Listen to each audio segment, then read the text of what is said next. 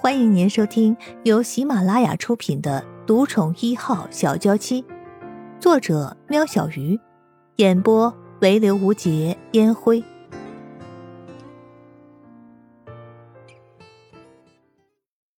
第六十一集，心跳监控器疯狂的跳动，但两个人似乎都听不到。声音人把一只脚跨坐在陆安觉的腰上，跪在床上。陆安觉双手扶着圣衣人，催促着他坐下来。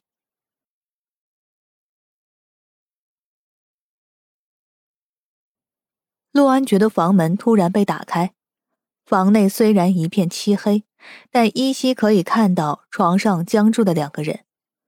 还是陆安觉率先反应过来，大喊出去，这才免了众人彼此的尴尬。陆安觉等人都出去后，突然大笑了起来。圣衣人却是恨不得挖个洞把自己埋进去。隔天医生来巡房的时候，特别提醒了陆安觉，虽然伤口复原的不错，但为了避免扯动到伤口，一些激烈的动作还是先暂缓，免得影响伤口愈合。陆安觉听了没说什么，只是要求医生把那该死的心跳监控给搬走。经过这件事，陆安觉总算是想开了。如果这是圣衣人要的，他怎么可能不想陪在他和孩子的身边？虽然也许因困难重重，也许以后圣衣人会后悔，但如果不把握现在，谈未来又有什么意义呢？日子一天一天的过去，陆安觉虽然伤口已经愈合，下半身也如之前所预期的无法动弹，免不了陆安觉还是无法接受。但已经下定决心，无论如何都要跟圣衣人走下去的陆安觉，开始积极的做着复健的工作。即便知道不会有成效，但为了不让家人担心，陆安觉强打精神，每天除了处理公事和复健，就是四处寻找痊愈的方法。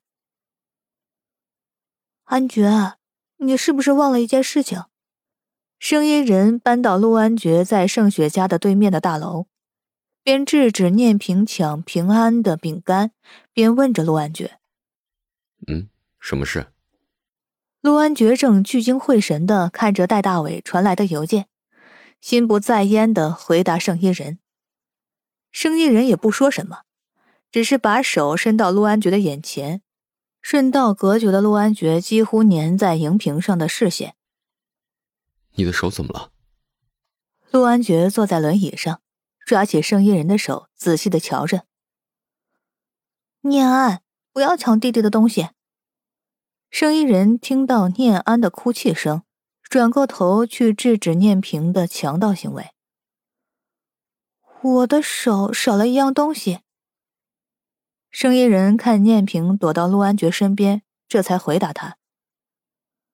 陆安觉想了一下，天气冷了，把手套拿出来戴吧。陆安觉眉毛挑了起来。你装啥！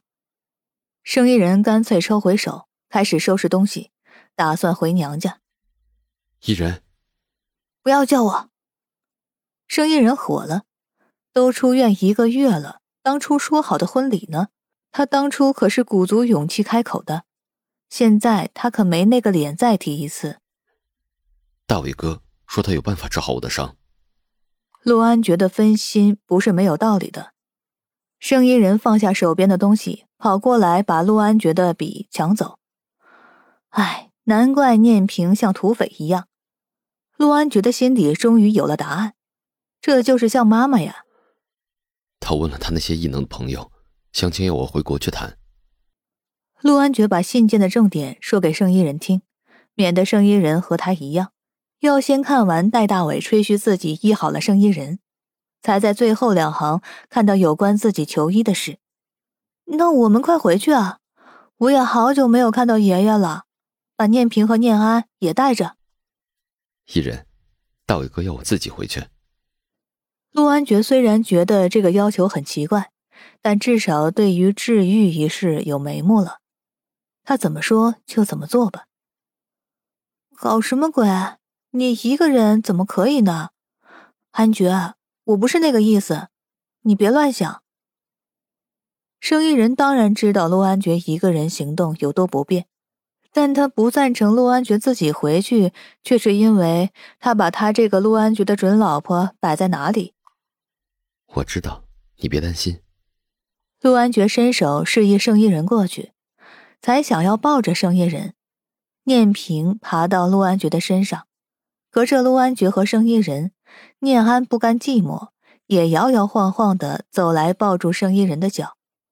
生衣人想了想，带着两个小孩的确办不了正事儿。哦，那好吧，你要随时让我找得到，不然你看我怎么对付你。生衣人抡起拳头，在陆安觉的眼前晃呀晃。念平看到了，离开陆安觉的身上，走到弟弟面前，做着和生意人刚刚一模一样的动作。陆安觉和生意人都看到了。陆安觉叹了一口气，生意人不好意思的笑了笑。果然，身教很重要啊。没花多少时间，陆安觉就安排好了回国的行程。出了机场，就看到戴大伟拉着一个行李箱迎了上来。安觉，我知道你一定很累，但时间有限，我们必须马上出发。戴大伟赶紧推着陆安觉到报到的柜台办理登机。陆安觉一拿到机票，吃惊的表情全写在脸上。戴大伟没有忽略陆安觉帅的不像样的脸，此刻写满了疑问。不用怀疑，我们就是要在这么冷的天去往那里。算你好运，我师傅人还在国内，不然我们要见到他可就太难了。戴大伟从异常亲切的地勤服务人员手上拿回了证件，左瞧瞧右瞧瞧的，注意四周的情况。这才推着陆安局的轮椅往前走。大伟哥，你在看什么？陆安觉察觉到戴大伟的警戒。我说陆大少爷，你不知道自己是个名人吗？我怕这里有记者，到时候就麻烦了。跟到这里还好，如果跟着他们去东北，师傅说什么也不会出手帮忙的。虽然旁边有人开始认出陆安觉，哎，你看，那不是陆安觉吗？怎么会坐轮椅呢？哎，你看错了吧？只是长得像而已。陆安觉怎么可能坐轮椅呢？坐轮椅的陆安觉还能是陆安觉吗？你别污蔑我偶像。偶像，你别听他们乱说呀。大伟哥说了帮你，一定不会有问题的。戴大伟低下头，小声的跟陆安觉说着：“啊，也是啊，应该只是像而已。”啊陆安觉哪会跟男人那么近呢？这两个根本就是……刚刚的女子好死不死的排在陆安觉他们后面，等着过安检，自以为交谈的声音只有朋友们能听见，偏偏逃不过耳尖的陆安觉和戴大伟，害得他们到东北的一路上尽量保持着距离，就怕又被误会。中途，陆安觉向戴大伟说明了圣衣人的状况。对于圣衣人出现，戴大伟之前预测的情况，陆安觉还是心存疑虑，很担心那只是一个不定时炸弹，说不定未来哪天会因为什么小事而引爆。你知道你的怀疑是合理的，可是我一点也不担心。听起来伊人的状况比我想象的好得多，你就不用担心他了，好好担心你自己吧。下了计程车，戴大伟推着陆安觉走到一个小区里。虽然天色已经昏暗，看不到皑皑的白雪，但从鼻子、嘴巴呼出的热气可以知道这里的温度有多低。